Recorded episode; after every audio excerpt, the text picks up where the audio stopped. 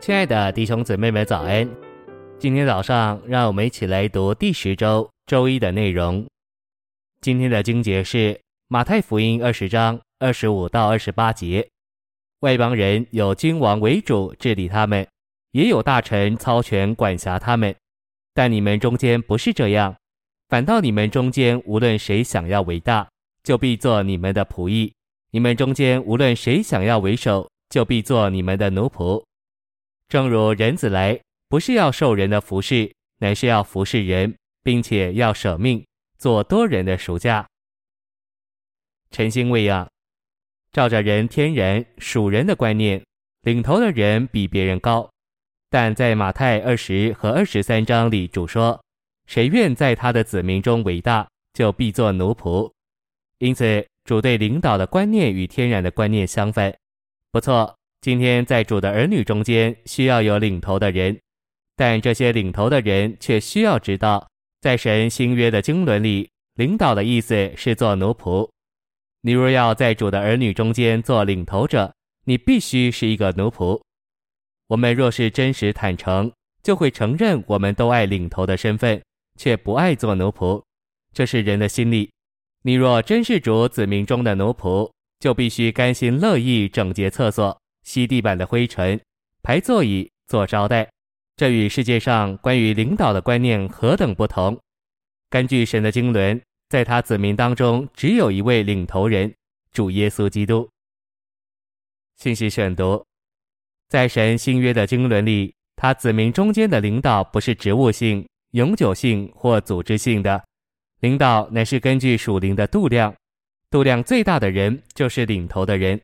在五旬节那日，度量最大的是彼得，但在行传十五章却是雅各。巴拿巴和保罗的关系也进一步说明这个原则。十三章二节，这里我们看见巴拿巴排名在保罗、扫罗之前，但他们开始做工时，保罗自然而然的领头，因为他有更大的属灵度量，因为巴拿巴清楚保罗的度量比他大。所以他在领头的事上没有与他争辩。以上这些事例都证明，今天在神子民中的领导不应该是职务性、永久性或组织性的。反之，领导总是根据属灵的度量。神这样命令，是为着除掉关于领导的属人观念。在旧约里，从来没有三四个君王同时并存的，但在新约里，主不是设立一个使徒，而是设立十二个。此后，他又加了其他的人，如保罗、巴拿巴和提摩太。我相信还有好多使徒，不然零后十一章十三节里怎么会有假使徒？此外，每个地方教会中总有几位长老，复数的长老职位，指明在教会中实际上没有固定的领头身份。人若把我当作主恢复中的领头人，那是不清楚真实的情形，这违反真理的实行。我没有对教会或圣徒发号施令，告诉他们该做什么，反而许多时候，各属教会的长老们请求我告诉他们当如何行。我总是告诉他们到主面前去祷告，让他来引导他们。在主的恢复里，没有组织的领导。多年前，当我们离开工会时，主要就是要脱离阶级制度、宗教组织，只有主所说的和圣经所教导的才算得数。一个弟兄说的算不了什么。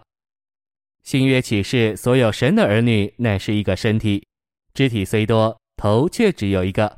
只有一个头，向众肢体直接下达命令，不需要借着小头。在主的恢复里，没有组织，只有一个生机体，就是身体。身体只有一个独一的头，基督。